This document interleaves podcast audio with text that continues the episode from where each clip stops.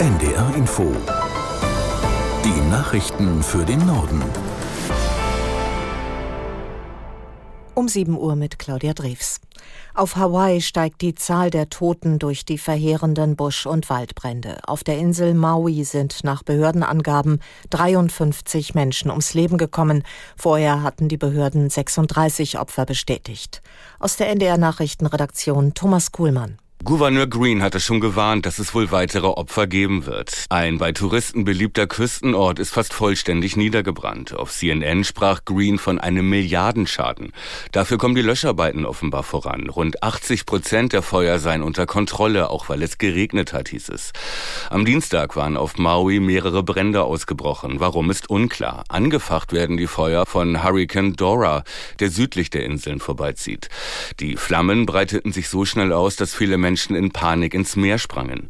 US-Präsident Biden hat wegen der Waldbrände den Katastrophenfall ausgerufen. Damit kann schnell Geld für Nothilfe und Wiederaufbau nach Hawaii fließen.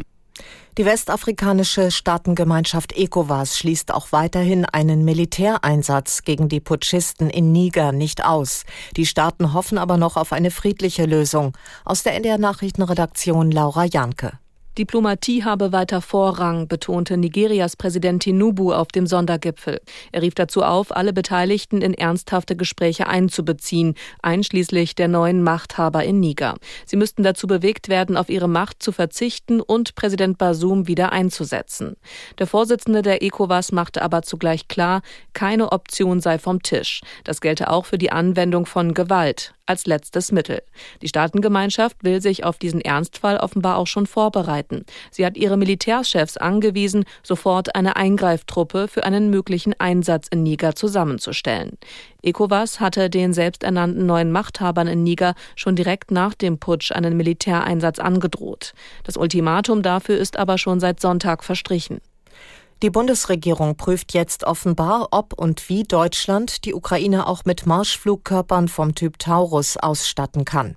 Nach Informationen des Magazins Der Spiegel gibt es dazu Gespräche mit der Rüstungsindustrie. Aus Berlin Mario Kubina. Es geht vor allem um die Frage, ob sich die Reichweite der Flugkörper technisch von vornherein begrenzen lässt. Dann wäre ausgeschlossen, dass die ukrainische Armee sie auf russischem Gebiet einsetzt. Nur auf Zusagen aus Kiew will sich die Bundesregierung offenbar nicht verlassen. Die größte Oppositionsfraktion im Bundestag verstärkt den Druck. Unionsfraktionsvize Johann Wadefuhl sagt, es dürfe in dieser Frage kein, Zitat, weiteres Ampeltheater geben. Und aus Sicht des CDU-Außenpolitikers Jürgen Hart würde eine Tauruslieferung der Ukraine entscheidend helfen, den russischen Angriff abzuwehren. Der Marschflugkörper hat eine Reichweite von rund 500 Kilometern. Die ukrainische Führung hofft, dass sie damit Nachschublinien der russischen Angreifer abschneiden könnte. Zur weiteren Finanzierung des 49-Euro-Tickets sehen zuständige Minister der Länder die Bundesregierung in der Pflicht. Baden-Württembergs Verkehrsminister Hermann sagte der Süddeutschen Zeitung, auch in den kommenden Jahren müsse der Bund die Hälfte der Kosten des Deutschland-Tickets übernehmen. Aus der Nachrichtenredaktion Peter Behrendt. FDP-Verkehrsminister Wissing müsse sich zu dem von ihm initiierten Projekt bekennen, so grünen Politiker Hermann. Nach monatelangem Streit hatten sich Bund und Länder Ende März bei der Finanzierung für dieses Jahr geeinigt. Die Kosten wollen beide Seiten je zur Hälfte tragen. Bis 2025 sollen jeweils 1,5 Milliarden Euro übernommen werden. Wie die Finanzierung langfristig weitergeht, muss noch geklärt werden. Ohne eine Einigung sei die Zukunft des Tickets ernsthaft gefährdet, erklärte NRW-Verkehrsminister Krischer von den Grünen. Der Suchtbeauftragte der Bundesregierung Blinert will Werbung für Sportwetten einschränken. Vor 23 Uhr sollten keine Spots mehr im Fernsehen laufen, sagte er der Süddeutschen Zeitung. Mittlerweile sei es kaum mehr möglich, eine Fußballübertragung ohne Werbung für Sportwetten zu schauen. Blinert rief die Vereine auf, Sponsorenverträge mit großen Anbietern zu überdenken. Aktuell gelten etwa 1,4 Millionen Menschen in Deutschland als spielsüchtig, rund eine Million mehr mehr als noch vor zehn Jahren.